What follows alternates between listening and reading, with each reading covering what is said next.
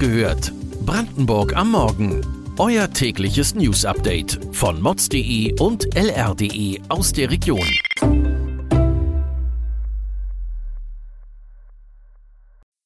Guten Morgen an diesem 31. August. Warum brandenburgische Schüler keine Lehrer im eigenen Bundesland werden. Größter Kokainfund in Brandenburg sichergestellt. Wie viel Energie kann eine neue Gasheizung sparen? Trauer um Friedensnobelpreisträger Michail Gorbatschow. Das und mehr erfahrt ihr heute bei Wach gehört, Brandenburgs Morgen-Podcast von mods.de und lr.de. Brandenburg leidet seit Jahren unter einem massiven Lehrermangel. Trotzdem gehen viele junge Menschen aus der Region, die an der Uni Potsdam Lehramt studieren wollen, leer aus. Und das, obwohl viele von ihnen zurückkommen und im ländlichen Raum in Brandenburg unterrichten möchten. Ein häufiges Problem ist, dass die Bewerber die Zusage für ein Fach haben, aber ihnen genau diese für das zweite Fach fehlt. Manche würden nun raten, sich für irgendetwas Zulassungsfreies als Zweitfach einzuschreiben, um dann während des Studiums in das Wunschfach zu wechseln. Aber auch das klappt nicht immer.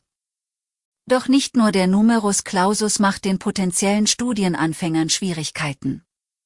Welche Hürden sie auf dem Weg zu ihrem Ziel, Lehrkraft in Brandenburg, zu werden, noch überwinden müssen, lest ihr auf mods.de.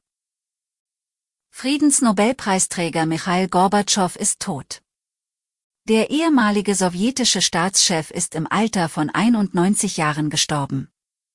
Er galt als einer der Väter der deutschen Einheit. Besonders die Ostdeutschen verehren Gorbi, wie sie ihn nennen, bis heute als Staatsmann, der ihnen vor mehr als drei Jahrzehnten die Freiheit brachte.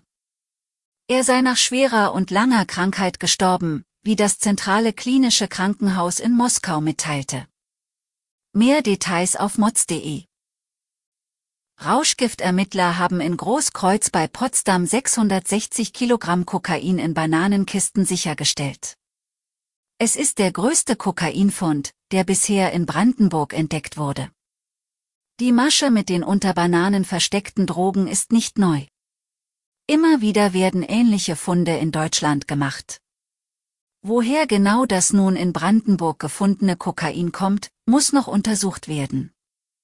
Für die Drogenkartelle gibt es üblicherweise zwei Vorgehensweisen, um das geschmuggelte Kokain in Europa in Empfang zu nehmen. Möglichkeit 1 ist direkt in den Häfen.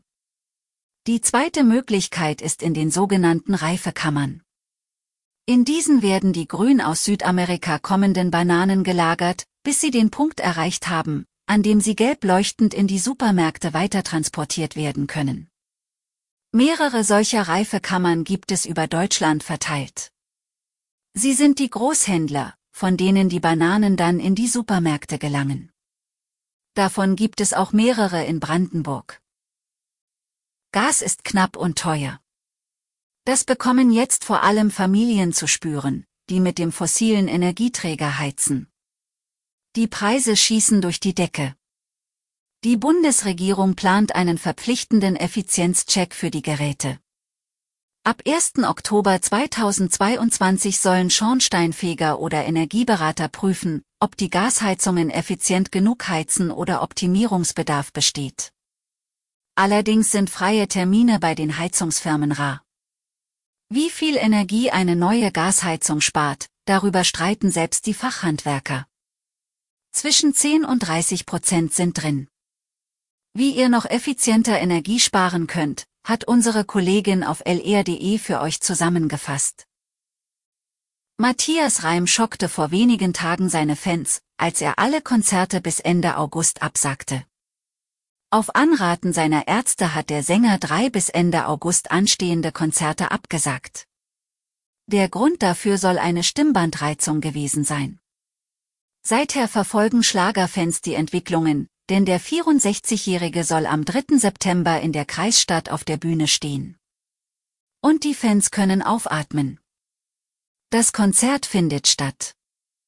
Die Heilungsprognose ist gut, so dass alle weiteren Sommertermine wie geplant durchgeführt werden, heißt es auf dem Facebook-Account des Künstlers. Die Baustelle auf der B97 bei Galinchen nahe Cottbus sorgt seit vielen Wochen für genervte Autofahrer. Doch die können bald aufatmen. Das Projekt befindet sich auf der Zielgeraden. Und das eher als gedacht. Wie die Cottbusser Stadtverwaltung mitteilt, soll der Verkehr wahrscheinlich ab dem 8. September wieder rollen. Zunächst war die Stadtverwaltung von einer Bauzeit bis März 2023 ausgegangen.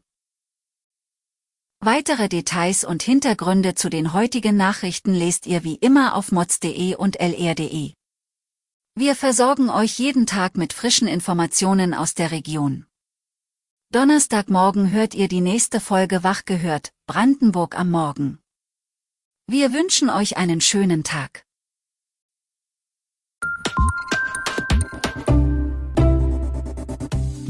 Wach gehört. Brandenburg am Morgen ist eine Produktion von mods.de und lr.de. Wir freuen uns auf euer Feedback per Mail an wachgehört.mods.de. Ihr findet uns auf allen bekannten Podcast-Plattformen. Abonniert uns für euer tägliches News-Update.